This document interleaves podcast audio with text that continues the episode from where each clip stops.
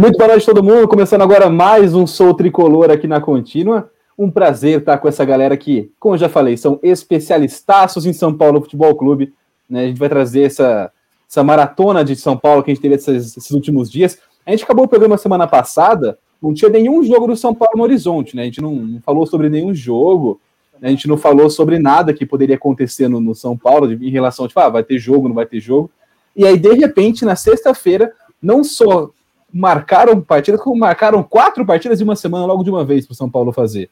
Então, de um programa para o outro, a gente saiu de zero jogos previstos para três jogos realizados e um clássico amanhã contra o Palmeiras. Então, hoje assunto não vai faltar. A gente vai falar um pouco sobre essa sequência de vitórias do São Paulo, né, nesses três jogos em curto período de tempo, sobre os garotos da base que estão aparecendo, jogaram contra o Guarani ontem, e sobre o grupo da Libertadores do São Paulo. Né, vai começar semana que vem, já tem São Paulo Esporte em Cristal lá no Peru, então já são. É, Libertadores é diferente, né? Para o São Paulo, vocês vão concordar aqui comigo. Libertadores para o São Paulo é diferente. Antes de chamar o pessoal aqui, já deixa o like, se inscreve no canal e vamos lá começar mais um Sou Tricolor aqui na RC. Gabriel Furman, começando com você então, boa noite para você.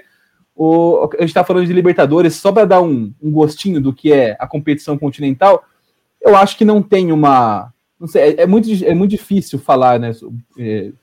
É, de Libertadores e São Paulo, de negócio, como se fosse um negócio à parte. É outro clima no Morumbi, é outro clima no São Paulo, é outro clima na torcida. Acho que poucas torcidas são tão influenciáveis pela Libertadores quanto é o São Paulo. E lógico, todo mundo gosta, é obsessão, tem música e tudo mais, mas acho que é, com o São Paulo é um pouco diferente, não é, Gabriel? Fala, Felipe, fala, Zeca, fala. É... Nossa, fala, Carlos, tudo bom? Gente, é.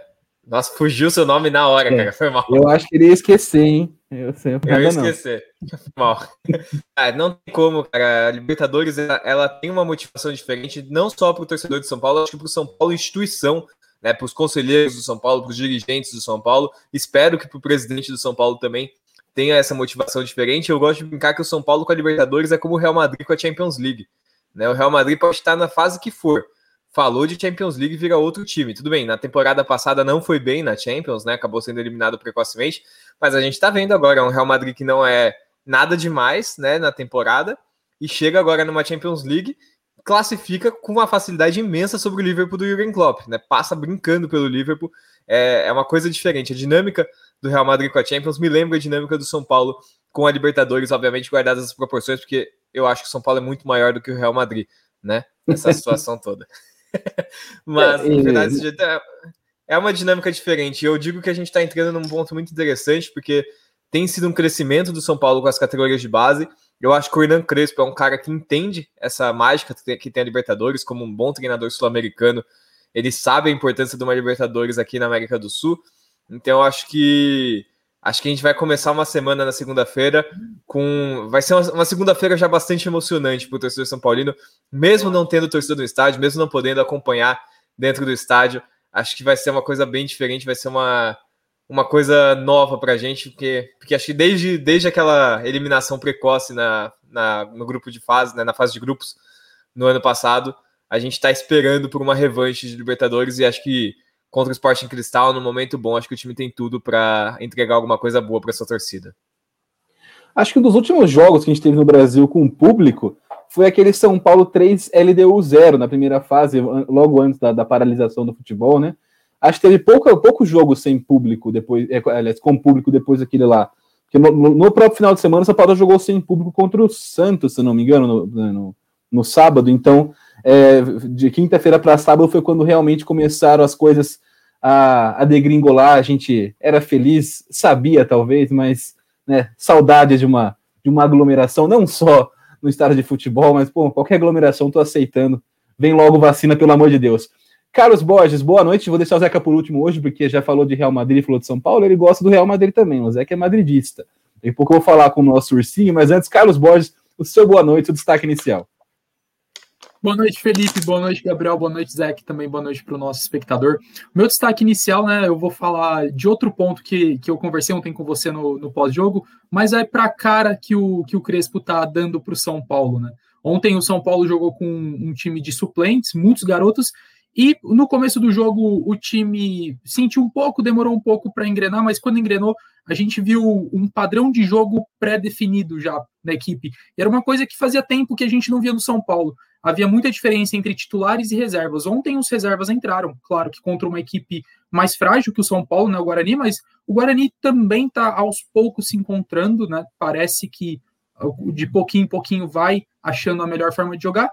E ontem o, o, São Paulo tinha uma cara, tinha mais a cara do Crespo. O São Paulo jogou ontem da forma que jogou contra o Red Bull Bragantino, da forma que jogou contra o São Caetano também. Eu acho que isso é, é importante enaltecer, porque a gente estava falando da semana passada sobre o DNA, né? E, né, como diz aquela música no metrô, no balanço das horas tudo pode mudar. E do dia para a noite a gente viu uma maratona de jogos do São Paulo. Muito bem, Carlos. Agora Zeca Cardoso, feliz com o São Paulo, feliz com o Real Madrid, não tão feliz com o São Bento, né? Não está numa fase muito boa no Paulistão. Quem é pior, Zeca, hoje? São Bento ou São Caetano? São os dois times que eu vi jogando no Paulistão até agora que mais me deixaram desagradado, digamos assim. Olha, segunda-feira tem esse duelo que vai ser duro de assistir, né? e vai ser duro para os times também, né? Convenhamos. O... Zeca, seu boa noite, seu destaque inicial para começar o nosso Sou Tricolor de hoje, que tem assunto para caramba. Boa noite, Felipe.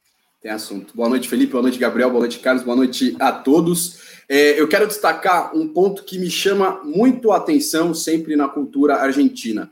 É o, o, o entendimento da importância da vibração no futebol.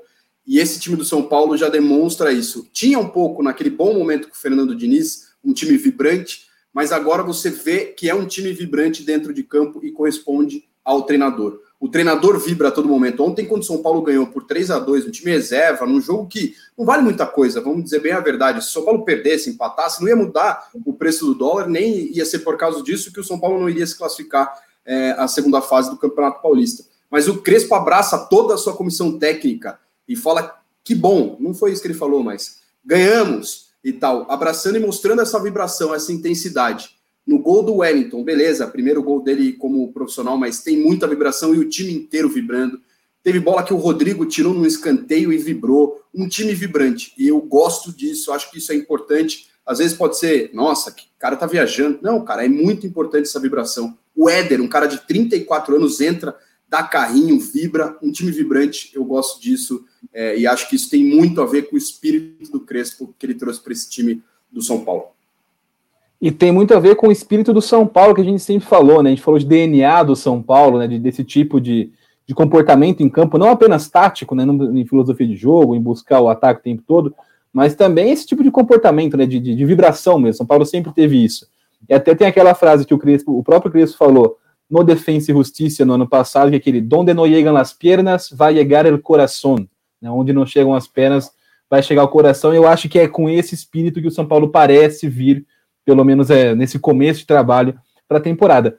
Empolgou? Empolgou um pouco. Então a gente também tem que tomar aquele cuidado né, com, com as expectativas para a gente não, não depois é, ser refém dessa expectativa mais para frente, distorcer a nossa análise né, no, no, futuro. Mas assim, os sinais do trabalho do Crespo nesse começo são muito bons. Né, são, é, você vê para um, um, tempo tão pequeno, né, um, tempo, um espaço de tempo tão curto, e, o, como o time está incorporando cada vez mais a filosofia, a ideia do Crespo, é, isso dá, isso deixa uma, um, uma boa expectativa no ar né, para os lados do Morumbi, pelo menos com o time dentro de campo. É, então, para começar a falar sobre essa sequência de vitórias, né, que é o que né, trouxe essa, essa boa vibração, essa, essa expectativa, é, eu acho que dessas três vitórias, né, a gente tem três jogos bastante distintos, cada um com o seu, o seu mérito e o seu destaque. Então, contra o São Caetano, uma equipe um pouco mais frágil, não, né, foi desses três times, ou talvez o time, o time mais fraco o São Paulo pegou nessa sequência de três jogos. E o São Paulo tinha um papel ali: se impor e golear. Se impôs e goleou. É isso que tem que fazer um time grande quando joga um campeonato estadual. Né? É, você é você jogar para cima dos times né, que, que não tem tanto investimento e se impor dentro de campo, buscar o gol o tempo todo e golear o jogo. Foi o que o São Paulo fez. Depois, contra o Red Bull, um adversário muito difícil um jogo muito difícil, definido num gol contra, e é uma vitória importante para dar aquela confiança também. E aí na quarta-feira foi interessante a gente observar os reservas em campo contra o Guarani, porque você tem é, o que a gente estava falando em outros, outros episódios também, né, o, o, time reserva com uma consistência de jogo também afiada. Isso é importante. É a ideia de que quem entra no time, óbvio que você vai ter é, um acréscimo, um decréscimo de qualidade técnica e qualidade individual com cada jogador que entra ou sai. Mas o cada um sabe o que tem que fazer em campo. É mais ou menos por aí, né, Gabriel? Com certeza, é bem por aí na realidade. É impressionante ontem também, a gente, eu estava fazendo essas contas, a média de idade do time de São Paulo que entrou em campo ontem era de 23,4 anos de idade. Se você retirar o Miranda, que tem 36, está fugindo completamente do padrão, é um time com uma média de idade menor do que 22 anos, é praticamente um time sub-23. Oito dos atletas ali tinham 23 anos ou menos, né? Com, considerando aí que o PR ainda tem 23, já que ele só faz 24 em dezembro do, desse ano. Então é uma, é uma mudança bem grande assim de parâmetro do São Paulo é, e de time de um dia para o outro, né? Apesar de mudar o time, não mudou o jeito de jogar. Acho que a única questão que ficou no jogo de ontem é a questão defensiva. A defesa do São Paulo não foi bem no jogo. O Lucas Perry também não acabou, não foi bem, né? Não, não correspondeu à expectativa que se criava sobre ele. Foi a única questão. Mas se você olhar ofensivamente na construção de jogo, o São Paulo continua muito parecido, continua mantendo um padrão, e isso é muito importante, porque se o time que entra, independente de quem é o jogador, entra da mesma forma que o time que saiu, você consegue construir um padrão que o jogo sempre vai se repetir, você sempre vai conseguir entregar o mesmo tipo de jogo, a mesma qualidade, independente de quem está em campo. Ontem mudaram oito jogadores, né? Oito, nove jogadores que não atuavam, atuaram no próximo jogo vão ser três ou quatro, você perde um aqui, perde outro ali, que é uma coisa que vai acontecer ao longo dos 60 jogos, 70 jogos que vão se jogar nesse, né, nesse ano aqui pelo Brasil. E um jogo ou outro você vai ter dois ou três ou quatro que estão fora, você consegue substituir esses jogadores e entregar ainda o mesmo resultado dentro de campo. E vale lembrar que o ataque é o foco do Crespo, né? Vendo que ele, o, o trabalho dele no defesa e justiça, apesar de chamar defesa e justiça, não tinha muito de defesa time, não. Era um time que buscava o tempo todo o ataque, buscava o gol o tempo todo, né? E o. Foi boa, Zeca, não, não faz essa cara, não. O, e, e você vê isso no São Paulo também, né? O, o, essa constante busca pelo gol. Você vê que a prioridade dele de organização é, começa mesmo pelo ataque. Né? É uma filosofia diferente que a gente costuma ver até aqui no Brasil, né? São poucos senadores no Brasil que começam a, a acertar um time do, da frente para trás. E vamos ver se vai dar certo né, o, o trabalho do, do, do Eu, eu, gosto desse jogo, eu confesso. Eu prefiro um time que, sei lá, vai ganhar alguns jogos, que faz bastante gols aqui, que vai para ataque o tempo todo, do que um time que vai ganhar os joguinhos de 1x0, 2x0. Então, eu pessoalmente gosto assim. Como você vê né, com, é, é, esse estilo de jogo do Crespo mais ousado, Carlos Borges? Me agrada bastante, né? O São Paulo é o melhor ataque do Campeonato Paulista com 19 gols. É claro que tem times ainda que têm menos jogos, como o caso do Palmeiras, mas é, é um saldo muito positivo no começo do trabalho do Crespo. Né? É, o Guardiola diz que a melhor forma de se defender é atacando. E eu não penso muito diferente, não. Porque se você toma três gols, mas você faz quatro, você sai com os três pontos. E é o mais importante do, do futebol. Não, a questão não é jogar bonito, até porque jogar bonito é relativo. Conheço gente que adora futebol retranqueiro, acho que 1x0 é goleada. A gente tem até um colega nosso aqui da Rede Contínua, né, o Will Ferreira, um abraço para ele que, que pensa dessa maneira. Mas é o, o São Paulo, além disso, é, de jogar de forma ofensiva, está jogando bem. E não necessariamente entrar com três zagueiros é sinônimo de retranca. É, o, o, sistema defensivo do São Paulo, desde já, começa criando jogadas. É, o Léo Pelé, ele é muito importante no time titular, muito por conta disso que ele, ele aumenta a qualidade da saída de bola na defesa. Então, acho que o, o sistema que o São Paulo está montando, né? Claro que ainda tem muita coisa para melhorar.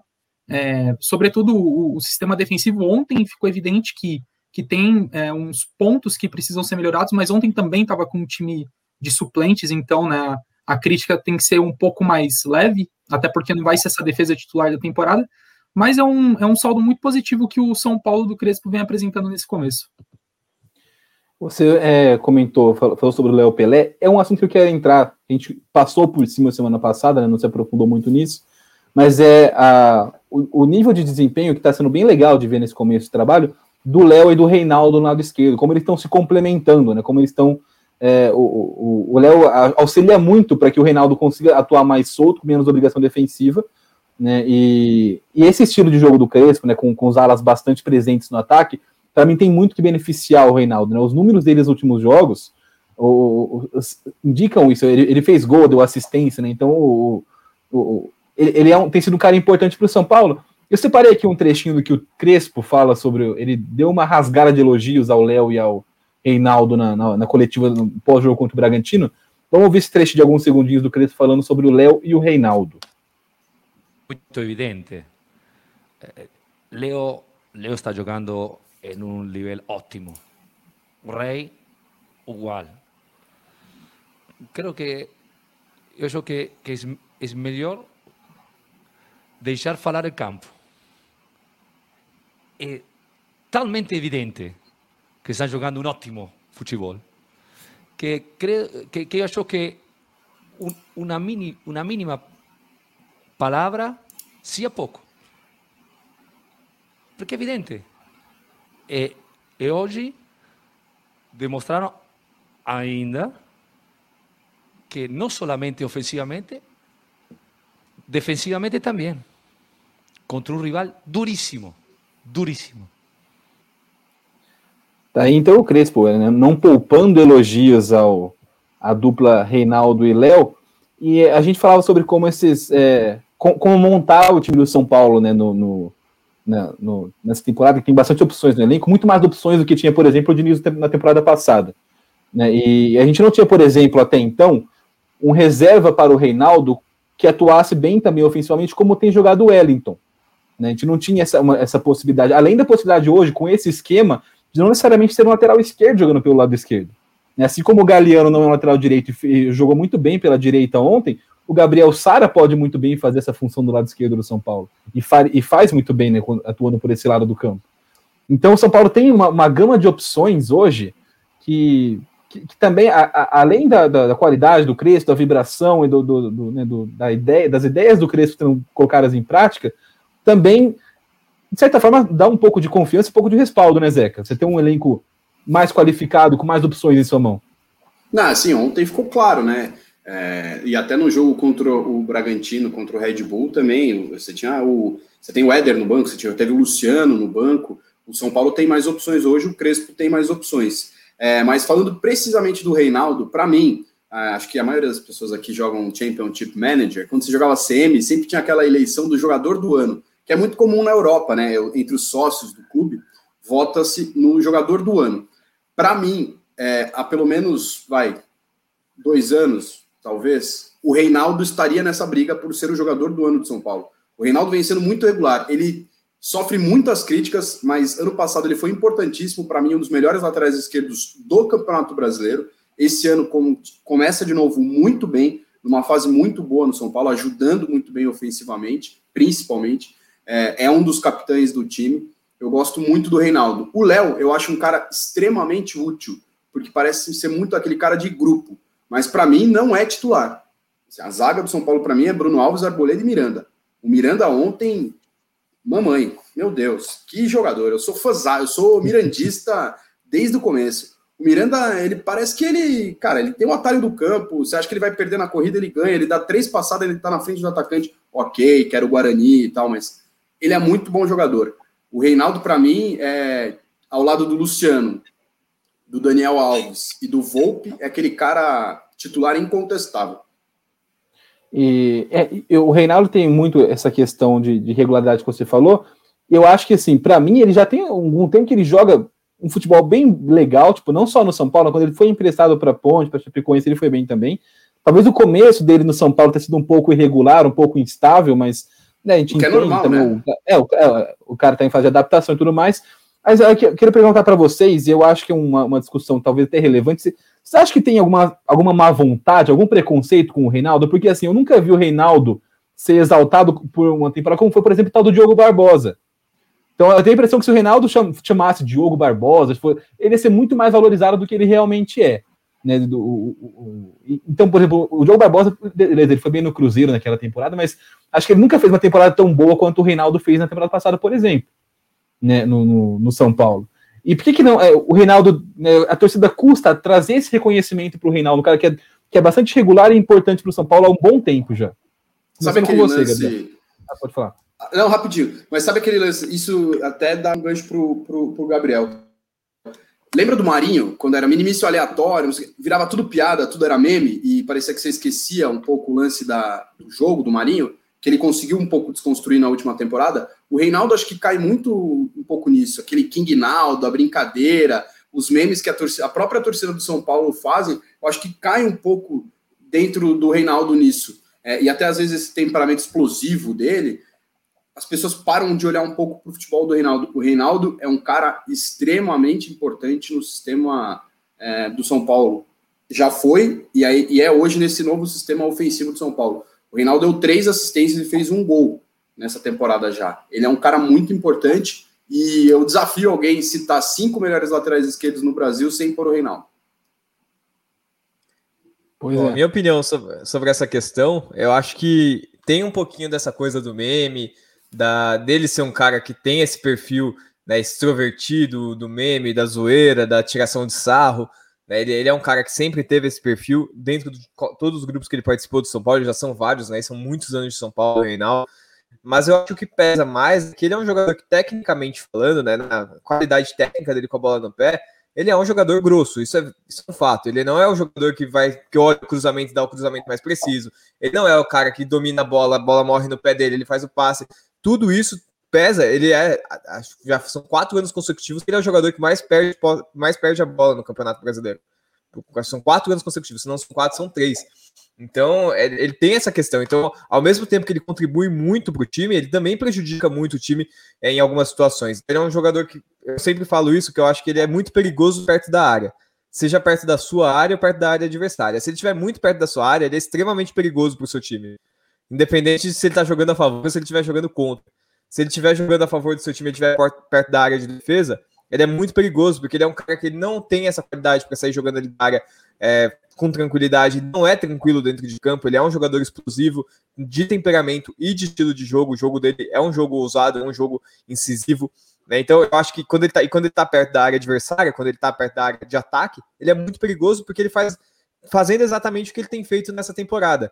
É dominar a bola e já tomar uma decisão. Não espera, não fica pensando. Se ele fica muito tempo pensando na jogada, se ele fica muito tempo com a bola no pé, a chance de fazer uma besteira é muito maior. Mas quando ele domina a bola, já tem uma decisão fácil para tomar ali, tem um. Se você olhar, mesmo as três assistências e o gol dele na temporada, é, uma assistência, ele nem domina a bola, ele dá uma bicuda na bola, a bola bate na arboleda e acaba entrando. Perfeito, é o que ele sabe fazer. O gol dele, ele recebe, domina e chuta. É, não, tem, não tem 3, 4, 5, 6 toques, não tem que pensar. A outra assistência, que é aquele que fica mais tempo com a bola, ele dá aquela sambadinha do Kiko, não sei o que eu vou fazer, minha perna direita não funciona, vai de esquerda e acaba acertando o cruzamento por ali e acaba saindo gol do São Paulo. Então, ele tem essa questão. Acho que essa questão incomoda muito o torcedor São Paulino, mas eu acho que incomoda de uma forma um pouco, um pouco injusta, porque não tem ninguém muito melhor do que ele para atuar. O que eu acho que falta mesmo é entender, e isso vai muito de, ao encontro do que o Belmonte fala na situação do Moneyball, de ter um jogador que faz uma função específica e dentro dessa função ele é muito importante para o seu time. O Reinaldo, se você colocar para fazer essa função específica de um área esquerdo que está próximo da área, que domina, chuta, domina, cruza, domina, não fica pensando muito na jogada, ele é perfeito, ele é maravilhoso. Você vai encontrar uma jogada dele mais produzida assim, que vai ser a jogada que ele dá assistência pro. que dá assistência, cria a jogada, né? E dá assistência depois para o Rodrigo Nestor, que ele passa ali no meio de dois, faz a tabela com o Pablo e devolve no Nestor. Então, você tem que saber exatamente o que, que o Reinaldo pode te entregar. Não esperar dele que ele seja um novo Júnior, que ele seja um Roberto Carlos, que ele seja um cara super habilidoso. Esperar dele que ele seja exatamente o que ele é. Um jogador que é incisivo, que abre, abriu para ele chutar, ele vai chutar, abriu espaço para ele passar, ele vai passar, ele vai encontrar esse tipo de jogada. Eu acho, pessoalmente, e não porque eu sou um cara que é fã de Coutinho, mas eu acho que pessoalmente, tecnicamente falando, na qualidade com a bola no pé, o Wellington vem mostrando que tem mais capacidade do que o Reinaldo ainda não está lá, é um menino de 19, de 20 anos de idade, ainda não está lá, mas se você pegar os números, você vai ver que ele tem. Ontem ele acertou 4 de 7 cruzamentos, né? Então, os sites, a maior parte deles está considerando 3, porque não considera o cruzamento que o Vitor Bueno errou, mas ele acertou 4 de 7. O Reinaldo acho que acertou uma média de cruzamentos desse tipo. A última vez deve fazer uns 4 ou 5 meses. A última vez que ele conseguiu acertar uma média de cruzamentos dessa. A maior parte das médias de cruzamento do Reinaldo é tipo 0 de 8, 1 de 10, 3 de 14 é, ele tem uma média de cruzamento muito ruim. Ele não tem essa capacidade de enxergar o jogo e fazer o arco tão bem quanto o Wellington. Ele é um cara que ele vai dominar e vai fazer o que der na telha dele ali. Então, se ele estiver próximo da área, a chance de sair alguma coisa boa daí é muito maior. E o, o Reinaldo ele tem para mim o grande ponto positivo dele é o fato de ele ser, não, não se esconder no jogo, né? Ele, tem, ele aparece o tempo todo, ele é, ele é muito acionado e ele aparece para ser acionado. Não à toa ele foi o líder de assistências do São Paulo no ano passado, mesmo com esse índice de acerto né, é, baixo, né, proporcionalmente falando. É um cara que está o tempo todo participando do ataque. Ele é importante é, para o São Paulo nesse sentido, né? E, né, e, e, tem sido assim nos últimos anos. E é muito também no que o Gabriel falou, né? As opções que você tem no mercado, dentro do que pode pagar o São Paulo, a gente dá para trazer o Robertson, por exemplo, né? O Tewell para jogar no São Paulo, então o, é, é óbvio que para o mercado brasileiro, para mim, o Reinaldo é um dos melhores atrás do futebol brasileiro. Né? Há algum tempo, talvez no, na questão física, ele esteja começando a entrar naquela fase mais de, de, de reta final de carreira. Né? Vamos ver como que ele vai se comportar, porque é um cara que depende muito do físico também. Carlos Borges, sua opinião sobre o assunto? Ah, o Reinaldo ele, ele teve um, um desenvolvimento né, fora de, de grandes é, clubes do Brasil. Quando ele chegou no São Paulo, ele foi muito contestado. E quando ele passou por empréstimos na Ponte Preta, que ele foi muito bem na Ponte, e ficou até naquela, ah, será que ele vai ser aproveitado? Vai, não vai? E acabou sendo emprestado pela Chape, e, por, e pelo segundo ano consecutivo fez um ano bom. É, ele saiu meio que do eixo, né, Rio São Paulo, e a, a, gente sabe que a cobertura do futebol de outros centros é um pouco mais é, é diferente, a gente não dá tanta atenção assim. E isso também pode ser um fator determinante. Acho que outra coisa também que pega no Reinaldo é, é a postura dele em alguns momentos de jogos. Às vezes que ele quer ser um xerifão, ele vai dar uma intimada no juiz, acaba tomando muito cartão amarelo bobo, acaba acumulando suspensões desnecessárias. Acho que esses também são fatores que fazem com que ele não seja unanimidade na opinião, né, como um dos maiores laterais, um dos laterais mais importantes do futebol brasileiro. E, e só um, só para terminar, ô Felipe, você falou que se chamassem ele de Diogo Barbosa, talvez ele fosse mais valorizado. Eu acho o Reinaldo muito melhor que o Diogo Barbosa. Quando o Diogo Barbosa fala pro Reinaldo naquele clássico, você é fraco, eu fiquei pensando, pô, o Diogo Barbosa tá achando que é o quem? O Roberto Carlos? Porque o Diogo Barbosa acho que não jogou na carreira, ainda que ele fez um ano bom pelo Cruzeiro em 2017, eu acho que ele não manteve a regularidade do Reinaldo. É, eu acho que a nossa análise, ela, sei, assim, eu tenho uma sensação de que tem algo ali que que, que o Reinaldo seria mais valorizado se ele fosse desde sempre no, do, do eixo do, do, time de Minas, time do São Paulo, né? ele, ele, é um cara que veio do esporte, ele chama Reinaldo, né? ele tem o jeitão esquisito dele, né? então acho que tudo isso acaba contribuindo para a construção de um personagem, né? De, é, o, talvez não seja tecnicamente tão apurado, né? ele, ele, ele tem alguns problemas técnicos, mas passa uma imagem de que ele é muito mais grosso do que ele realmente é. E eu, eu acho que, né, que, que essa imagem acaba prejudicando a análise do Reinaldo. E uma coisa que eu quero falar do Reinaldo também, para a gente fechar o assunto do Reinaldo, né? O, o, é, o, o, o, cara bate pênalti bem demais, hein? O, se, se dá uma disputa de pênaltis, ele, o Bruno Fernandes e o Henrique Dourado, lá do ceifador, não acaba nunca. É, eu não, eu não acho eu não acho o Reinaldo um cara não técnico, na verdade. Eu acho que ele não é habilidoso. É, técnica e habilidade são coisas diferentes. Ele pode não ser habilidoso, isso realmente ele não é. É um cara que, sim, depende muito mais da força do que da técnica. Ele não é tão técnico, mas ele tem uma técnica. Isso prova na batida de pênalti dele. Isso prova como ele acerta cruzamentos. Ah, ele tenta muito, ó, ele erra bastante. Sim, mas tem muitos poréns também, né? É, os números absolutos do Reinaldo são muito mais difíceis do que ontem. O, é, a marcação pelo lado direito do Guarani ontem, quando e não estou desmerecendo o Wellington, achei esse moleque muito bom. A história dele, o Gabriel pode até falar melhor. A história dele é legal pra caramba, assim, é daquele moleque que tá desde os 13 anos no São Paulo. É, é uma história muito bacana. Acho que vai ser um cara com. Vai ser o próximo lateral esquerdo do São Paulo, se não queimarem ele. É, ele pode ser o próximo lateral esquerdo do São Paulo, já que o Reinaldo é, renovou né, até o final de 2022. É, ele pode ser o próximo. O São Paulo, assim, está bem servido, tranquilamente ele pode ser o, o, o, sucessor. Mas eu acho o Reinaldo de extrema importância no São Paulo. E pegarem no pé dele é normal. O São Paulo, ele chegou no momento de São Paulo de, de caída. É, um time que chegou a brigar para não cair, um time que perde para todo mundo em mata-mata. Então o cara vira um bode expiatório. Ele está desde 2013, o Reinaldo, no São Paulo.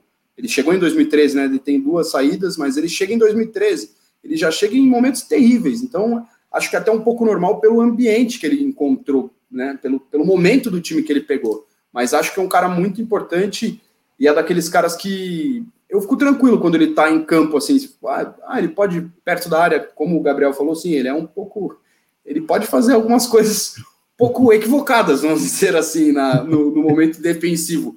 Por isso que eu gosto dos três zagueiros, porque ele vai muito bem do meio para frente. O Reinaldo tem muita força muita força. Eu gosto muito desse momento dele. É, eu acho que esse esquema do Crespo pode muito bem potencializar essa parte boa do Reinaldo sem né, fragilizar o São Paulo, o, o, coletivo do São Paulo, como acontecia. Né? O São Paulo tinha, o Reinaldo tinha essa, essa dupla personalidade, quase assim, né? quase que o fragmentado, era um jogador no ataque e outro na defesa. Sim. E talvez isso ajude a, a, aproveitar o que o Reinaldo tem de bom para oferecer para o São Paulo, sem né, é, criar riscos, situações de risco para a defesa. E agora vamos falar, então, já que a gente está falando de Wellington, né, de, de, planos para o futuro, da base do São Paulo.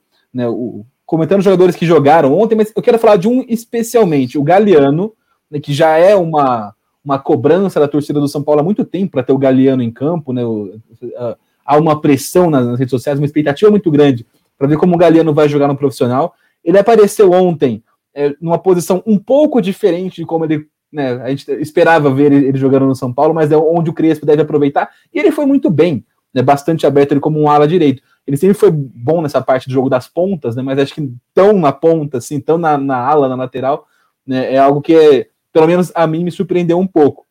E, e aí, a pergunta que eu quero falar, né, acho que todo mundo gostou da atuação do Galeano, dos jovens da base ontem, mas o Carlos Borges tocou num assunto no pós-jogo de ontem que eu acho, que eu acho interessante, que é o seguinte, há, há, há, muito tempo, né? Eu acho que o último jogador da base que subiu com tanta expectativa quanto o Galeno foi o Anthony.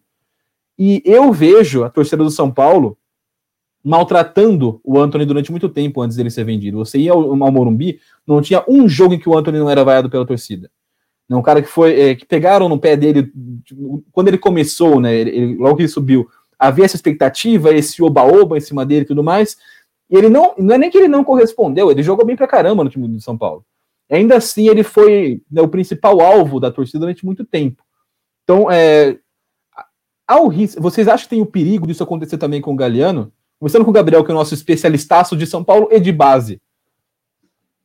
Olha, eu acho que acho que o risco está bem alto, na real, nesse momento. Eu acho que o risco hoje é muito alto. Pelo seguinte, o Galeano cresceu-se uma expectativa em cima dele que é completamente irreal. E foi corroborada pelo jogo de ontem, que foi um jogo maravilhoso do Galeano, sem palavras, foi o melhor em campo, na minha opinião. Ele, Benítez e o Wellington, para mim, sobraram em campo ali, para mim foram os três melhores jogadores do São Paulo.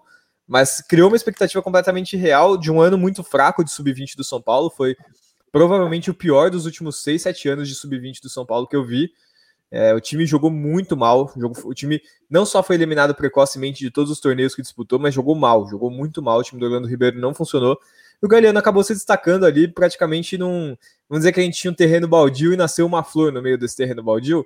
E essa flor era Galeano. O cara foi sozinho. Ele fez 15 ou 20 gols na temporada. Foi um negócio bem acima da média daquele time do São Paulo. Ele é um jogador que acho que, que a gente tem que esperar dele. A dedicação, ele é muito dedicado, ele é muito. É, como é eu posso dizer? Ele é muito. Ele é um trabalhador dentro de campo. Então ele vai em todas as funções. Se você pegar os números dele no jogo de ontem, ele não só é, deu as duas assistências, como ele também travou chutes, ele desarmou, ele foi o cara que mais ganhou duelos depois do Wellington. Ou seja, ele numa função que eu nunca imaginei ver o Galeano, que foi praticamente um ala direito, ele jogava de segundo atacante na base, uma função mais parecida com a do Luciano. Ontem ele jogando como ala direito, surpreendeu, jogou muito bem. É aquela coisa, não é o jogador mais habilidoso do mundo, e é isso que eu falava muito na época do Anthony também. As pessoas cobravam como se o Anthony fosse subir, fosse seu novo Neymar. O Anthony é um jogador de velocidade, bota a bola na frente, ganha na corrida, e é assim que ele funciona muito bem. Não quer dizer que ele vai dar seis rolinhos e fazer um gol. Ele não, não, não vai chegar nisso. Então, acho que é entender qual é a expectativa. E é aquilo que eu sempre falo, que eu pego muito no pé das pessoas é que todo mundo que tem que, que é da base parece que tem que subir provando o quádruplo do que quem, já, quem é comprado de fora. Né? O quem é de fora pode ser normal, pode ser só um jogador útil, e quem é da base, ou é o Lucas e o Neymar, ou, ou não serve. Né? E deveria ser o contrário, né? Deveria ser o cara que é da base, tem que ser normal, tem, basta ele ser normal e útil, que ele custa muito menos que o cara que vem de fora. Então, eu acho que o Galeno vai ser um jogador extremamente útil para o São Paulo, se souberem o que esperar dele. Ele pode até superar as expectativas, ele tem esse potencial, ele tá numa fase, né, que vamos lembrar, ele ainda tá emprestado pelo Rubio New, né, ele não foi comprado pelo São Paulo em definitivo, e ele tá agora nesse período no profissional tentando provar que ele merece ser comprado pelo São Paulo para ficar em definitivo aqui no Tricolor. Ele é um jogador que vai aparecer muito na seleção paraguaia, por exemplo, fez um sub-17 maravilhoso na seleção do Paraguai, então ele tem muita capacidade de aparecer na seleção paraguaia e até se tornar uma grande venda do São Paulo aí. Espero que daqui dois anos, né, que ele possa jogar bastante ainda no São Paulo. É, só complementando o que você falou do Galeano, e, e eu vi aqui, aqui que teve até um comentário que o, a, o Edilton de Matos Drum Bass, ele é um drum bass, ele é um cara que toca bateria e baixo, pelo jeito.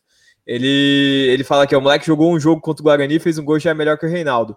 Não foi isso que foi falado, né? Como é difícil, a galera às vezes interpreta muito errado. O que foi falado é que ele tem uma capacidade, um potencial de habilidade que ele mostra, inclusive nas assistências, até pelos números que ele já apresentou no São Paulo, uma capacidade de ser melhor do que o Reinaldo nessa posição. É um jogador que acho que merece ser testado.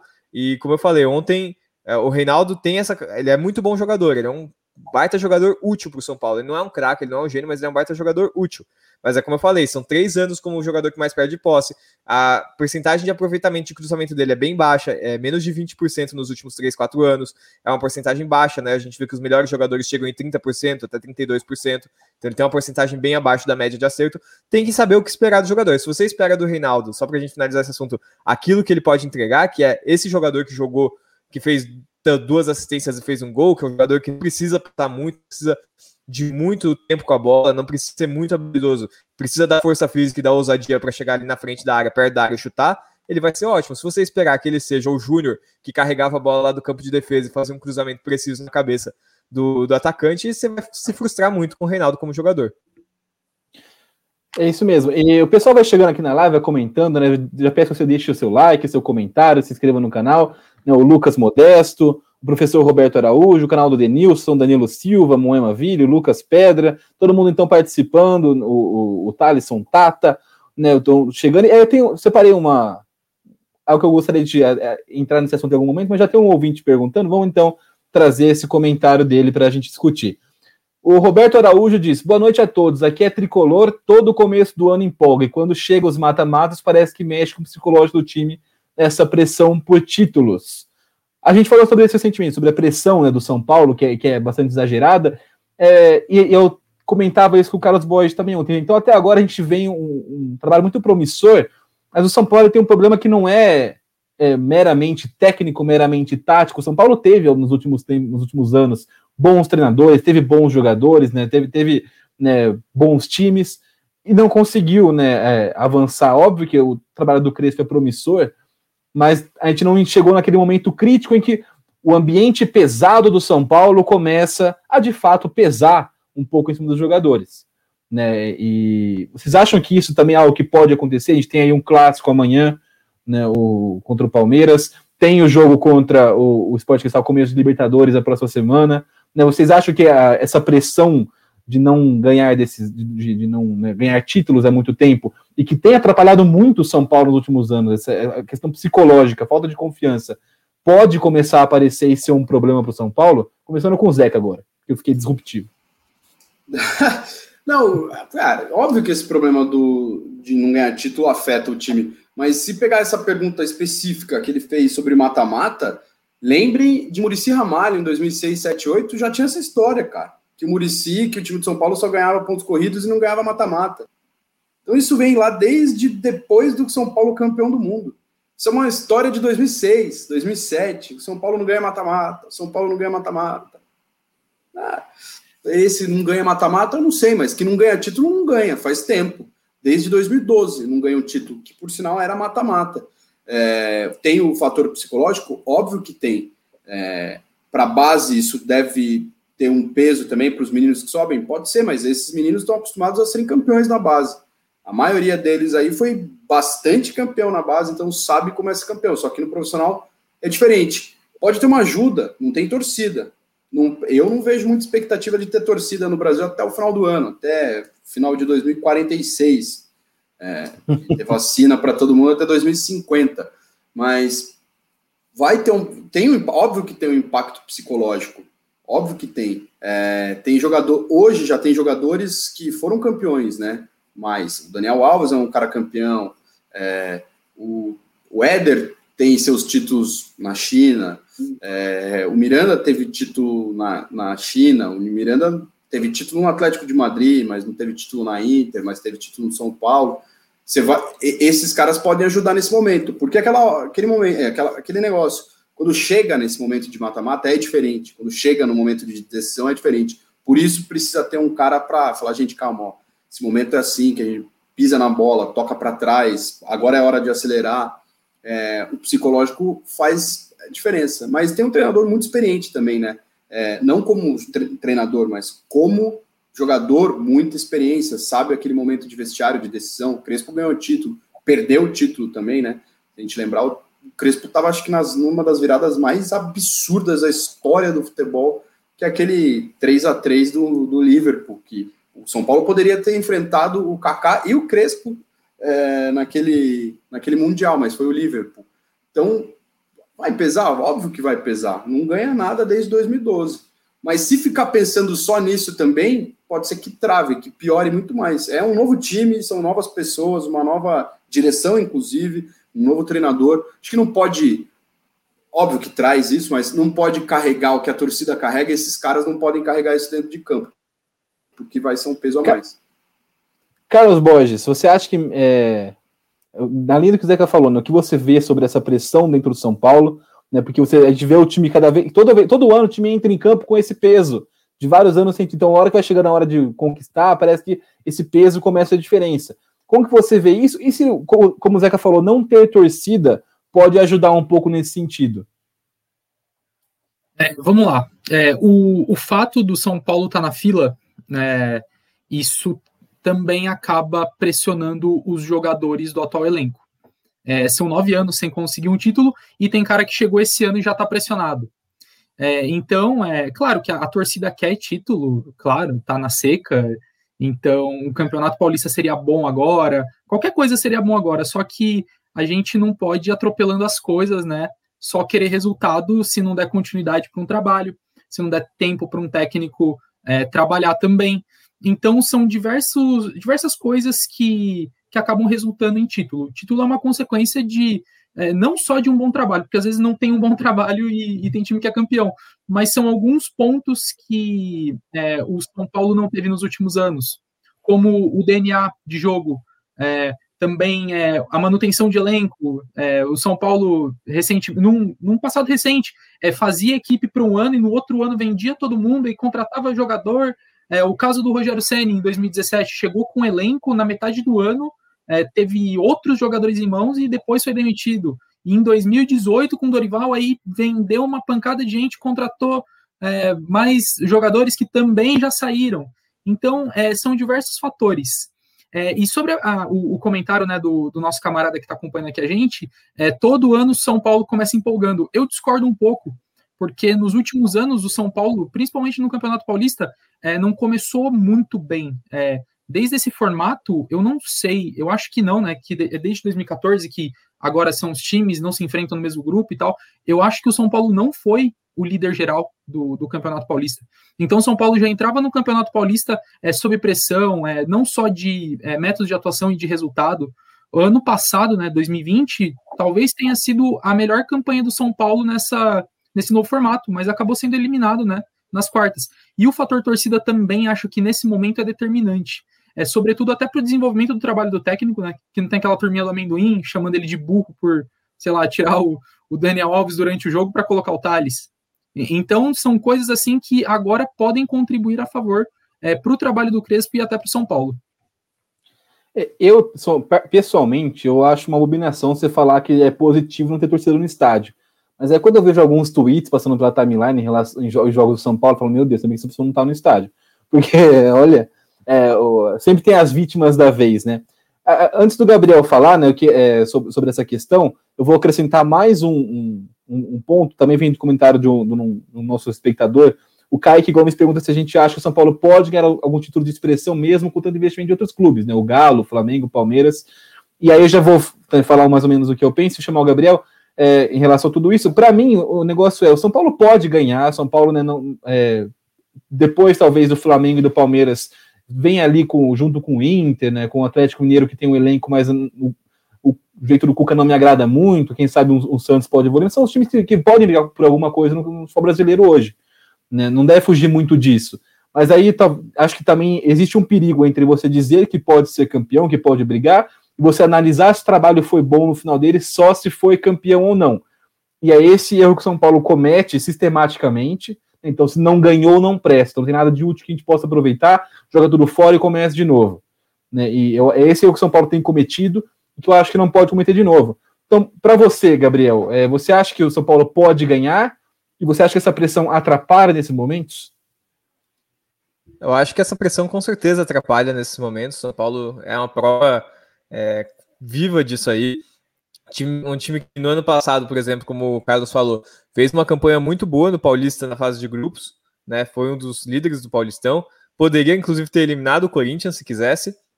Não o fez e acabou pagando bem caro por isso, porque a torcida ficou bem chateada, bem brava, né? Mas isso a gente entende que é uma coisa para a torcida mesmo, não é para o time. E aí pega o Mirassol, que é um time extremamente inferior ao São Paulo, inclusive aquele São Paulo do Fernando Diniz, um Mirassol que estava completamente desmantelado, nem tinha time, teve que teve que chamar jogador para jogar do nada, né? O cara estava trabalhando de Uber e virou jogador de futebol no dia seguinte, né? Tava parado, tava só mantendo a forma física, tentando achar um clube no Mirassol e acabou indo para jogo. E o São Paulo conseguiu perder dentro do Morumbi, né? Uma coisa completamente surreal. E isso acontece também, vai acontecer. A gente vê isso acontecendo no Brasileirão. Querendo ou não, o que aconteceu no Brasileiro foi quando a coisa apertou. Óbvio que tem aquela questão que a gente já comentou aqui da transição da presidência do São Paulo, é, da, do ambiente, da diretoria. Mas o São Paulo, na hora que precisou jogar melhor, né, naquele um mês que precisava vencer cinco jogos, São Paulo perdeu praticamente todos. É, quando virou um mata-mata brasileirão, São Paulo perdeu praticamente tudo que disputou. Então existe essa questão, essa pressão psicológica dentro do São Paulo, e é o que eu falo, né? Todo jogador que chega no São Paulo hoje chega com esse peso de 10 anos quase sem títulos, chega com esse peso da torcida cobrando, e a torcida do São Paulo cobra, porque, como falou o Daniel Alves na, no seu Instagram essa semana, é uma torcida mal acostumada, né? O que aconteceu do São Paulo ganhar todos os títulos entre 2005 e 2008 é uma coisa muito surreal. Não, não acontece duas vezes assim em menos de 10 anos, é muito raro se criou uma expectativa de que o São Paulo fosse ser completamente hegemônico no Brasil naquela época. É, e o que aconteceu não foi, foi exatamente o contrário.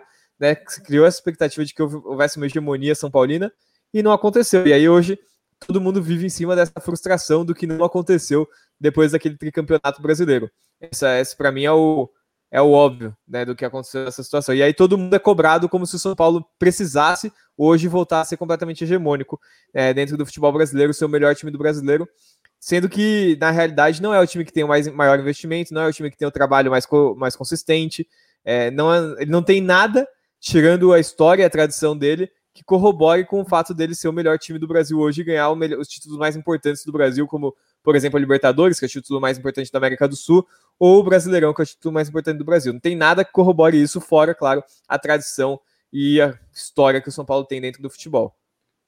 E talvez o problema não fosse nem o São Paulo é, acreditar que, que seria sempre hegemônico, mas achar que seria hegemônico sem ter que fazer nada, né? Só, só ser o São Paulo bastaria para continuar ganhando tudo sempre.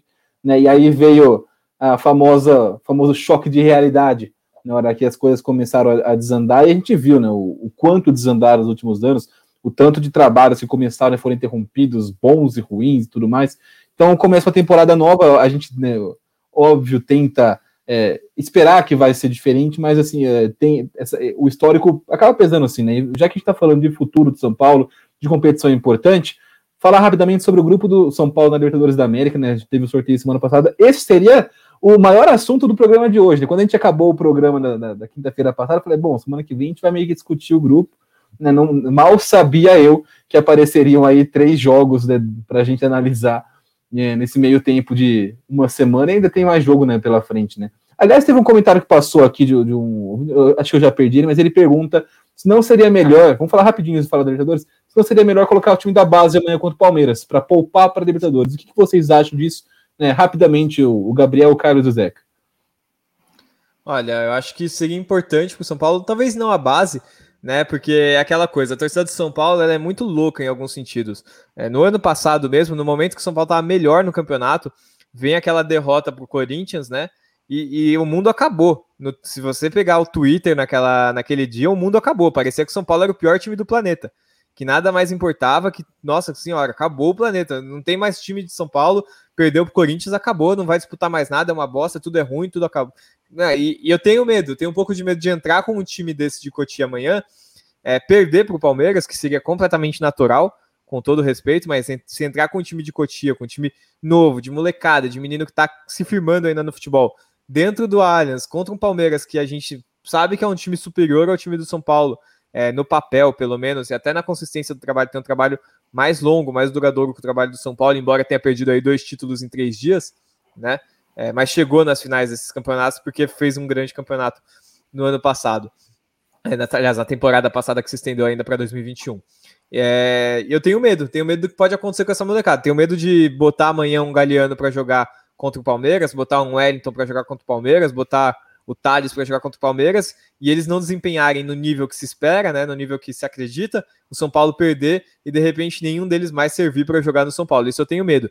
Mas pensando num planejamento, sem considerar o que a torcida vai achar, o que a torcida vai pensar, o que vai ser falado nas redes sociais, eu até eu pensaria sim em poupar um time, porque o mais importante para o São Paulo é a Libertadores. Vencer o clássico é maravilhoso, mas verdade seja dito, o São Paulo está praticamente garantido já numa próxima fase de Paulista. É muito difícil imaginar que o São Paulo vai ter uma campanha tão ruim no Paulistão a ponto de não passar para a próxima fase do campeonato, mesmo com uma derrota amanhã para o Palmeiras. Carlos. Eu vou na onda do, do Furman, né? É, eu acho que o São Paulo não deve entrar com o time totalmente reserva, mas pode pensar sim em poupar alguns jogadores. É, é muito por conta também da pressão externa. É, porque, a, é, sobretudo agora, o, o, trabalho do Crespo, né, que parece que está engrenando, e suponhamos que perca amanhã, né? Aí já vai ter aquela galera, ah, porque ganhar de time do interior é fácil, mas quando pega time grande aí aí pipoca e não sei o que, não sei o que lá. E aí já resulta também numa pressão pro elenco na próxima terça-feira contra o Sporting Cristal, que o jogo vai ser fora de casa também. Então acho que é, amanhã não é. Eu acho que o São Paulo não tem que dar vida para o jogo amanhã. É claro, é um clássico, o clássico é importante e tal, mas é um clássico na primeira fase do Campeonato Paulista que antecede é, o começo de uma Libertadores. Então acho que se amanhã não perder, já tá bom. Porque daí não dá aquela impressão de tá tudo perdido, é tudo uma porcaria e nada presta, mas com coisas de poderia ser melhor. Então acho que o São Paulo não deveria ir com o time todo reserva, mas poderia sim pensar em poupar alguns jogadores. É, você vê como que a situação está complicada, que a gente está pensando se, né, o, depois de três vitórias seguidas, a classificação encaminhada, o que, que, vai acontecer com uma vitória, se o time vai suportar psicologicamente na terça-feira. Você vê, a gente vê que o buraco no São Paulo realmente é mais embaixo. E uma coisa que tem que considerar, né, Zeca, é que também o time titular de São Paulo pode perder para o Palmeiras, seria algo absolutamente normal perder para o Palmeiras no Allianz Parque com o time titular ou com o time reserva. Sim, também acho, mas vou discordar dos dois. É, força máxima, é clássico, é jogo contra o Palmeiras. É, e, e, uma derrota, independente que, se, que seja com o mesclado ou com, com os meninos da base, vai impactar psicologicamente para um jogo da Libertadores. É, já poupou quarta-feira a maioria dos jogadores para isso. O Crespo, acho que acredito que vai com o time titular, sim. É, acho que vai todo mundo jogar amanhã, porque é um clássico. E clássico é, não se joga, se ganha. O São Paulo precisa ganhar esse clássico para chegar na terça-feira e ganhar do Sporting Cristal, que é o mínimo que tem que fazer. É, com o time que montou, com, com o que vem apresentando, Acho que tem possibilidade sim de jogar com o time titular na sexta e na terça-feira. E pela, pelo, pelo fator confiança, eu acho que tem que jogar com o time titular amanhã. É, porque uma derrota pode impactar de verdade mesmo é, na terça-feira na Libertadores. E já que você falou que, sobre a obrigação do São Paulo ganhar na terça-feira, vamos falar então finalmente do grupo do obrigação São Paulo. Não, obrigação não, eu, eu, exagerei um pouco. Você nunca tem obrigação, é, tem obrigação de competir. Eu não queria falar, não queria falar nada, mas achei que você pegou um pouco pesado ali também. Que bom que você já fez a sua autocrítica, né, me poupou desse, desse ar do trabalho. O, é porque é Libertadores, do... cara, eu já tô nervoso. É, é o que a gente estava no começo do programa, é diferente. Né? O São Paulo e Libertadores é, é algo diferente. É, é, é, não sei, não dá para explicar. Porque se você é São Paulino e acompanha lá, você sabe que é algo diferente. É uma energia diferente que, que você se você trabalhou no Morumbi jogo de Libertadores, se você já torceu pelo São Paulo no jogo de Libertadores, você sabe que é algo diferente né, no, no o clima de, de, de pré. Libertadores, frio, Morumbi. Cara, que saudade. Isso é, é, é emblemático, né? É, é, é, mais uma maldita pandemia. Bom, grupo do São Paulo. E olha, eu, eu confesso que estava um pouco apreensivo. E, e, e, até falando nessa questão de, de, de pressão desnecessária, né? Um pouco antes do sorteio, né, um dia antes do sorteio, eu entrei nas páginas do, do Globo Esporte, na página do São Paulo tava lá a manchete. São Paulo pode cair no grupo da morte da Libertadores. Eu falei, eita, Né? Aí você vai na do Flamengo, é só Flamengo cabeça de chave, Palmeiras cabeça de chave, Santos vai, não sei quem, não sei. A, do São Paulo, parece que só o São Paulo tinha a possibilidade de cair no grupo da morte, né? Porque é, já, já tem essa pressão em cima né, do, do, São Paulo pelo, por não ganhar título, por, pelo fiasco que foi temporada passada, na, caindo na primeira fase. Tudo isso, né, cria esse clima de, de crise. Então parece que só o São Paulo poderia cair. E no fim das contas, o sorteio foi. A gente pode falar que foi, foi um pouco favorável ao São Paulo. Óbvio que tem que tomar cuidado, né? A gente não vai querer, não vai querer falar que foi um presente de Deus, como falaram certa vez sobre o Guarani do Paraguai, mas o, o, o porque a gente estava esperando que poderia acontecer o Rentistas do Uruguai, o Racing e o Sporting Cristal, até que dá para encarar, né, Gabriel? Com certeza, dá para encarar e eu adoro essa entrevista do presente de Deus, porque não satisfeito em falar isso, quando ele é questionado sobre isso depois na coletiva, ele fala que ele nunca falou, né? É, o meu sonho na, na, minha vida era ser o repórter que fez essa pergunta na coletiva e falar: sim, tenho gravado, só um segundinho aqui. Tá aqui, ó. Porque tava fácil de achar, né? No mundo, no mundo da internet era muito fácil digitar Fox Sports, é, presente de Deus, Corinthians e achar. A declaração estaria por todo o Twitter se, se tivesse. A, se o Twitter tivesse o molde que ele tem hoje, estaria por todo o Twitter já. Teria sido fantástico. Meu sonho era ter sido repórter dessa, dessa pergunta, que foi fantástica, foi maravilhosa. Quanto ao São Paulo, o presente que o São Paulo recebeu, que não é bem um presente, é um grupo relativamente tranquilo do tricolor, né? Como você falou, o Rentistas, Sporting Cristal e Racing não deveria ser alguma coisa que assuste o São Paulo, mas a gente tem medo, né? Porque vale lembrar, tem eliminação para o Colom, para o Tadieres, para o próprio Defensa e Justiça, né? Não é um não é uma coisa que, é, que a gente nunca viu acontecer. Mas dentro do que a gente imagina, o São Paulo tem pelo menos 90% de chance de passar nesse grupo. É, não tem nenhum jogo na altitude, por exemplo, já é uma, uma grande vantagem que atrapalhou bastante na, na última Libertadores. Afinal, São Paulo foi o único que foi jogar em Juliaca, né? Ninguém mais jogou em Juliaca, o que eu acho que até para a LDU foi ruim. A LDU jogou contra o Binacional no nível do mar, né? Eles foram jogar em Lima. E foi em Lima o jogo? Agora eu tô. Não lembro mais se foi em Lima, mas eu lembro que foi no nível do mar. Eles jogaram é, no nível do mar, não foram jogar na altitude. E para mim, isso para a LDU foi péssimo, que é um time que não sabe jogar fora da altitude. E aí acabou ganhando só de 1 a 0 Tanto é que quando o jogo acabou sendo em Quito, realmente a LDU atropelou, passou 8 a 0 ali no time do, do Binacional.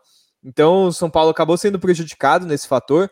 Tinham dois times na altitude, né? Jogou em Juliaca, jogou em Quito, perdeu os dois jogos na altitude. Dessa vez não tem isso, então uma, uma coisa a menos. Os três jogos são, pré, são perto, né? Argentina, Peru e Uruguai é relativamente perto, relativamente fácil de acho que o São Paulo não deve sofrer nesse grupo.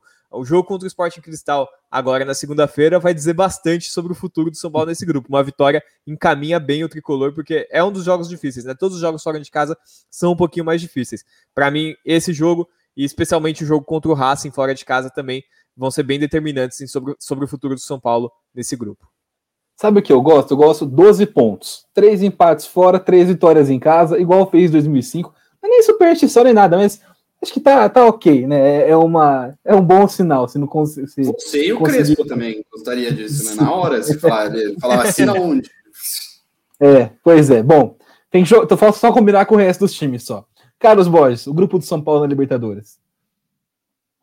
Foi um grupo, um grupo muito bom, né? Eu tava, tava junto com o Will Ferreira e o Vinícius Alexis aqui na rede contínua. A gente estava fazendo a cobertura do sorteio. E quando saiu o grupo do São Paulo, a primeira pergunta que o Will Ferreira me disse, é, fez para mim, né? É, você acha que o São Paulo tem alguma chance de ser classificado? Falei, meu, como assim? A gente está falando do São Paulo, um dos times mais tradicionais da, da Libertadores. É, esse fantasma está muito em alta, é muito por conta da, da última edição da Libertadores, né? Como o Gabriel disse, o São Paulo deu muito azar. Pegou só o melhor time da América do Sul, que é o River Plate, e dois times que jogam em altitude, e, e foi jogar também a 3.600 metros acima do nível do mar logo na primeira rodada. E, e, teve, e teve eliminação na, na pré-Libertadores né, contra o Tajeres em 2019. Então já são duas temporadas, né, vindo de eliminações precoces da Libertadores, criou esse fantasma, essa esse mito de que o São Paulo não sabe jogar Libertadores. Só que, meu, é, é o clube brasileiro, junto com o Santos e o Grêmio, que mais tem título. E, e, como o Gabriel tá falando no começo do programa, o São Paulo com o Libertadores tem uma ligação diferente, a torcida tem uma ligação diferente. Então, acho que o grupo do São Paulo é, é bem viável, ainda que tenha o Racing, o Sporting Cristal, É, também tem o, o, Como é que é? O Rentistas, né? Do, do Uruguai. E, então, assim, é um grupo bem viável. Uh, eu ouso dizer também que eu, eu, acho que é São Paulo e mais um. Não sei se São Paulo vai classificar como líder, mas eu acho que é, se manter esse padrão de jogo, essa, essa intensidade, essa vontade que os jogadores estão, né? Esse ânimo todo, acho que é, é candidato a, a, classificar sem grande dificuldade. E assim, eu não quero queimar minha língua, mas o São Paulo ele tem essa, especialmente em Libertadores, quando de que de fazer questão de queimar a língua de algumas pessoas em alguns momentos, né? E 2016 foi muito isso. O São Paulo chegou com aquele clima de putz, já era, não tem condição. E aquele time com Kelvin, com Centurion, com Bruno, né, foi avançando e, e, chegou na semifinal e só não, não chegou numa final porque o Atlético Nacional era mais time, mas mais do que isso, porque o juiz meteu a mão no Morumbi aquele jogo, né, no, no, jogo de ida. No, Mor no Morumbi e no jogo da volta também. Verdade. Os jogos são extremamente polêmicos. E, e também e, vale assim, lembrar aquela pausa da, da Copa América, né? Que o São Paulo estava em alta e perdeu para a semifinal o Ganso e o Kelvin foi jogar com o Ítalo de armador e o Wesley de ponta direita no jogo de ida e o árbitro do Atlético Nacional. E aquele FDP do árbitro não deu pênalti. É, sim, sim. Falar... O, o, gol também irregular do, do Borja, né? Lá no, no jogo de volta. É isso que eu ia é, falar. O, o, o quase classificou. Se você levar em consideração assim, o Atlético Nacional era muito mais time que o São Paulo? Sim, era muito mais time que o São Paulo. Mas o confronto, se não fosse a arbitragem, estava pau a pau ali o jogo, tipo, né, óbvio que se eu jogasse, sei lá, 50 vezes, talvez o Atlético Nacional passasse ali umas, umas 40. Mas o São Paulo jogou de igual para igual no, os dois jogos e não fosse o juiz ali para dar aquela aquela mano amiga, né, para os colombianos, não, não, tinha dado certo. São Paulo que pegou também né, o, o, Atlético Mineiro naquela fase, já São Paulo foi decretada a eliminação dele no, contra o Toluca, né, que, que era uma das melhores campanhas da, da primeira fase. Acho que foi a última Libertadores que a gente teve os mexicanos jogando, né, no, no a competição. Depois foi decretada a eliminação do São Paulo contra o Atlético Mineiro. E aí, contra o Atlético Nacional, acabou caindo fora de fato, mas o, com todas essas circunstâncias que a gente já falou. Né? Então, eu, e eu sinto né, que os caras estão vindo, sei lá, um pouco mordidos com essa ideia de menosprezar o São Paulo na Libertadores da América, e isso costuma dar bom pro lado do São Paulo. Zeca, o grupo do tricolor. É, eu gostei de uma, do que o, o Gabriel falou da, das distâncias, né? O São Paulo só vai jogar em capitais, né? Lima, é, daí Montevidéu e beleza, o Racing é Avejaneda, mas é na grande Buenos Aires, né? Então isso é muito importante para a logística, cara, porque às vezes a logística da Libertadores é um negócio maluco, é um avião até um lugar, outro avião lá dentro, daí ônibus e tal, mas tem uma tem uma logística muito boa. O Rentistas é um time recente no Uruguai, acho que deve ser provavelmente vai brigar ali talvez por uma sul-americana. É, o Racing é uma tradição argentina, mas não vive os seus melhores momentos, né, atualmente. O Sporting Cristal, no começo desse campeonato peruano, lidera o seu grupo, pelo menos liderava, não, não vi depois do final de semana, mas liderava o seu grupo, mas também não é nada assustador. São Paulo, acho que tem ótimas possibilidades para classificar, brigar pela primeira posição. É, gosto muito desse lance das viagens, serem no Uruguai, é, ser em Montevidéu, em Buenos Aires e Lima, é, encurta as distâncias, facilita para a recuperação dos atletas, mas vamos parar para pensar, hein? Imagina você, jogador, tendo que pegar avião e ir para outros países nesse momento, na pandemia. A Argentina não vivendo um bom momento também, Peru, meu Deus, cara, deve se imagina a família, deve é uma loucura, cara, é uma loucura o que estão fazendo. E eu fico imaginando também, né, não só do lado dos nossos jogadores, óbvio que também tem, mas do lado dos jogadores que estão jogando. brasileiros. Receber brasileiro, exatamente, cara. Eu é. estaria, perdão da expressão, com o cu na mão se eu fosse um peruano e tivesse prestes a receber um time do Brasil agora na, na, na Libertadores da América. É, ou, olha, é. é, é e ainda ficar sabendo que um atacante brasileiro vai para uma rádio da entrevista, né? Sim, putz, é, tem isso também. E, e, e aí tem o, o, Inclusive, dentro desse assunto, só para não passar batido, não tem nada a ver com São Paulo especificamente, mas rolou algo meio chato né, ontem com o Del Valle e Grêmio, no, no, na eliminação do Grêmio na, na pré-Libertadores. E, e, e, assim, né, o, apesar do que aconteceu, o Del Valle mostrou que ele realmente é mais time do que o Grêmio, porque aconteceu justamente isso, né? O Grêmio, por estar em um país totalmente várzea em questão de pandemia, quem se ferrou foi o Del Valle, que não pôde jogar no seu estádio. O Grêmio jogou no dele, mas o Del Valle não pôde jogar em casa, né, é, não pôde usar o seu estádio, né, a sua cidade a seu favor, né, também tem um pouco de altitude lá no Del Vale, e, e, e, tipo, ainda assim conseguiu ganhar os dois jogos, mas assim, é, a gente começa a pensar nesse, né, por que que, por exemplo, o Del Valle não pôde receber no jogo mata-mata o Grêmio na sua casa, mas o, o, Sport Cristal vai poder receber o São Paulo, né, por que que, se, se, realmente deveríamos estar fazendo esse tipo de, de jogos com viagem, nesse momento, né, o, o continente da América do Sul. É uma loucura, cara. É uma loucura. Eu, eu, eu, Você para pra pensar, Libertador, Copa do Brasil, é uma loucura, cara. A, a resposta para isso, Felipe, infelizmente é não deveríamos, cara. Não, não faz o menor sentido um país como o Brasil, que não, não tem previsão de vacinação para a galera. É, a gente, eu já falei disso algumas vezes, a gente, a gente que está na faixa dos 30 anos, a gente foi condenado a, a não ser vacinado por ser brasileiro.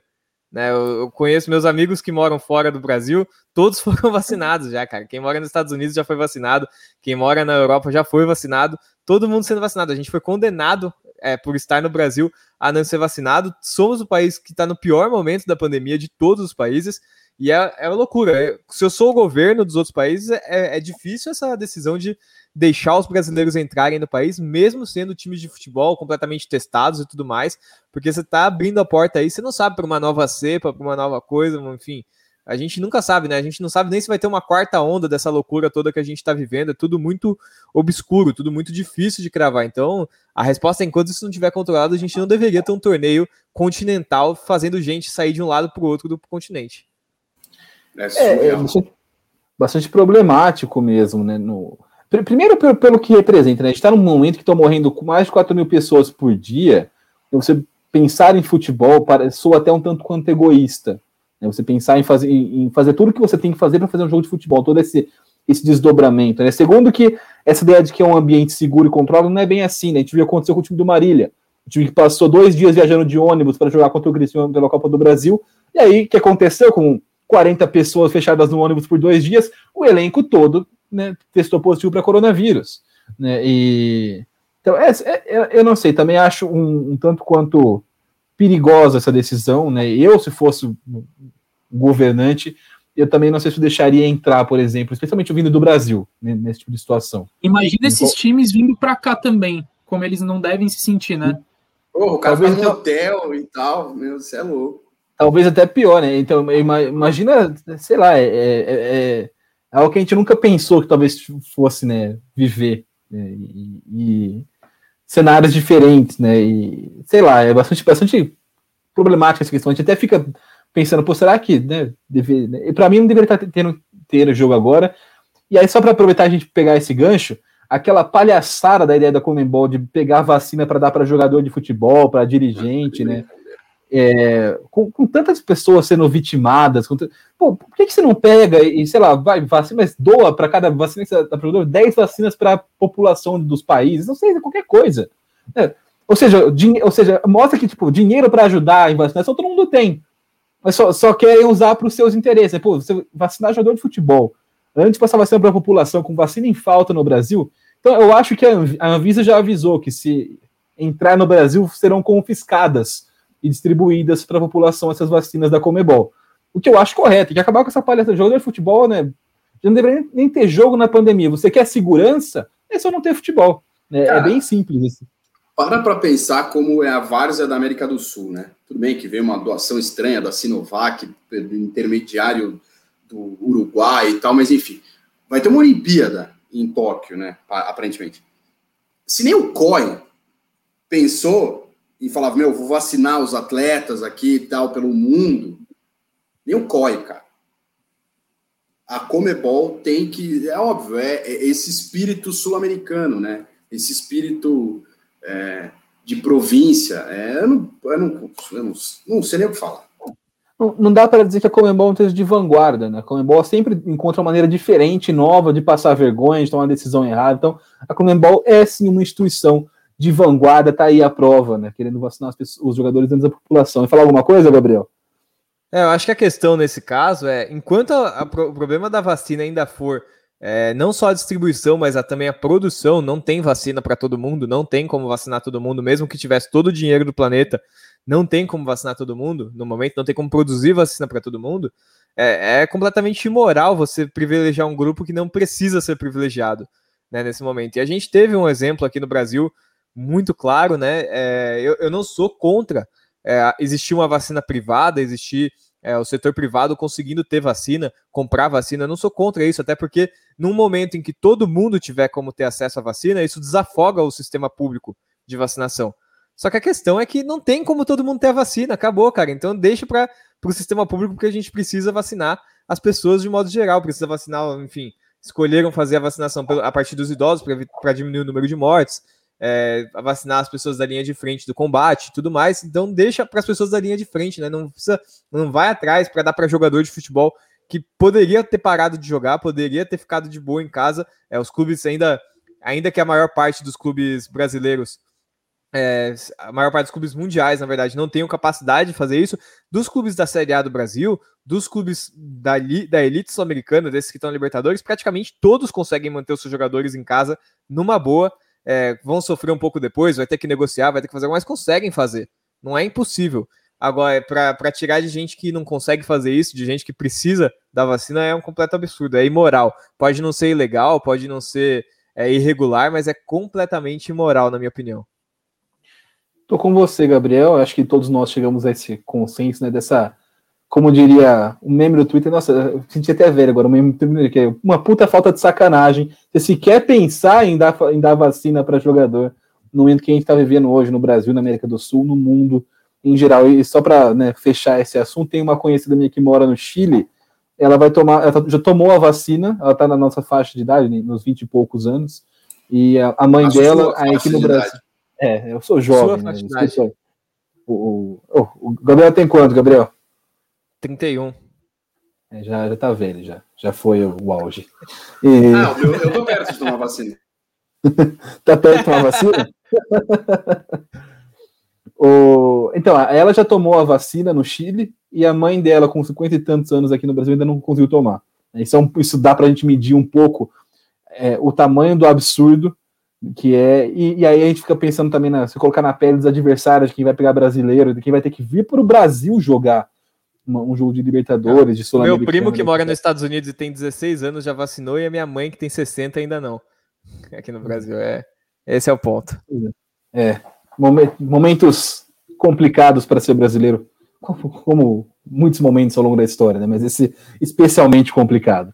É, pessoal, para começar a dar essa, a gente acabou estourando, o papo é sempre muito bom. E como a gente não tem programa depois, a gente tem essa, essa margenzinha até para dar uma estourada. Mas o, o Zeca já tinha me cobrado no começo que ele não queria que atrasasse, porque ele quer assistir NBA. Então, se você quer assistir NBA, se você quer assistir o Big Brother, a gente está encerrando, né? Tá, tá, por aqui essa edição do, do Sou Tricolor.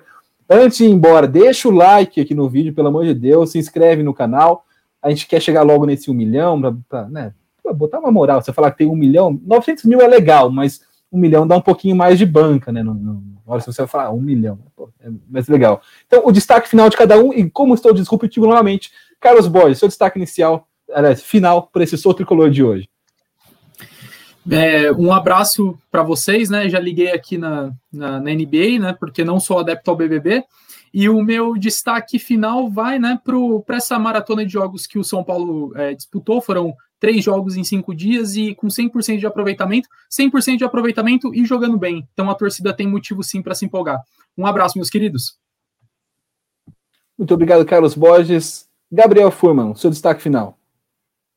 O meu destaque final hoje vai para a base do São Paulo mais uma vez, mostrando que consegue segurar a bronca quando é necessário. Nessa, como falou o Carlos, nessa sequência de três jogos aí do São Paulo, rapidinho e vai ter mais um agora contra o Palmeiras. A base se saiu muito bem, Thales Costa foi bem, Galeano foi o melhor em campo, Wellington foi muito bem.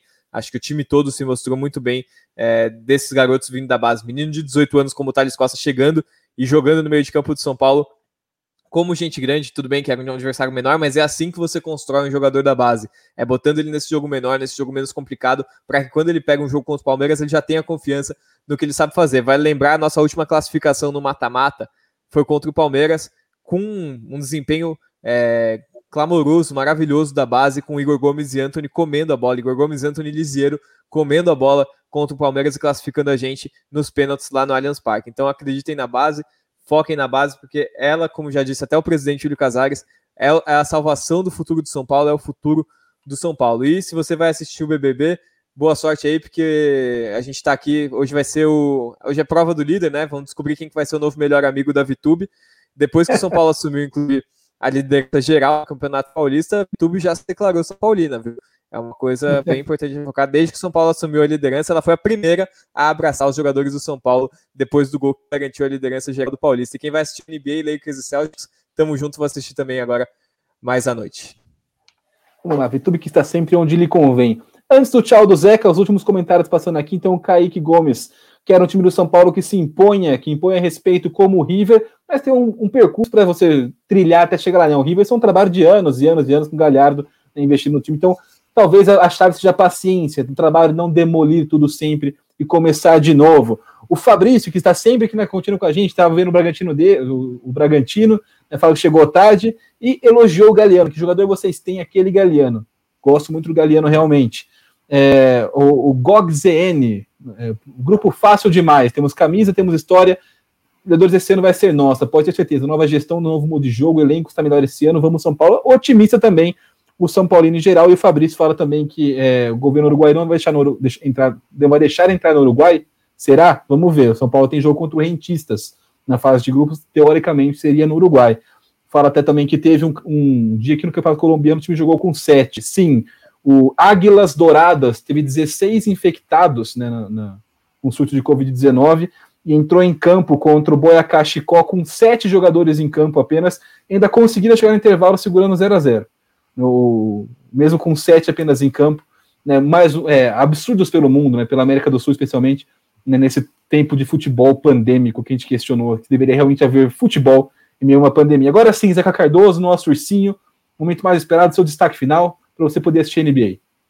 Né, e, e, na Série C do ano passado, o São Bento, que teve mais de 16, 17, 18 infectados contra o Criciúma pela Série C, a CBF não adiou o jogo, teve que colocar um goleiro na linha por cerca de 15 minutos no final do jogo, porque não tinha banco de reservas. Meu destaque final vai ser para time titular amanhã, time titular na terça, e bota a molecada de novo para jogar contra Santo André e Ituano da rodagem, são dois times cascudos, dá para a molecada é, mais cancha, mais tempo. Essa molecada de Cotia bem trabalhada e, e, e bem assessorada pelo clube vai dar muitos frutos para o São Paulo, como sempre deu. Valeu, gente. Amanhã é clássico. Muito boa noite. Espero uma vitória do Tricolor. E amanhã a gente faz um pós-jogo rapidinho. Não sei se todos nós quatro, mas pelo menos um ou dois de nós estaremos aqui num pós-jogo do São Paulo rapidinho para falar sobre o pós-clássico contra o Palmeiras, beleza? Então não se esquece, deixa o like, se inscreve no canal. Uma boa noite para você, Gabriel Furman, uma boa noite para o Carlos Borges, boa noite para o Zé Cardoso, para todo mundo que acompanhou a gente nesse papo muito bom sobre o Tricolor. Semana que vem, toda quinta-feira, às 10 horas da noite, tem mais, já falando de jogo de Libertadores, já vai ter estreado contra o Sport Cristal, então já vai ter um material um pouco mais é, prático para a gente analisar e falar um pouco mais sobre o São Paulo do Crespo, né? Donde não chegam as pernas, tem que chegar o coração. Até mais, pessoal!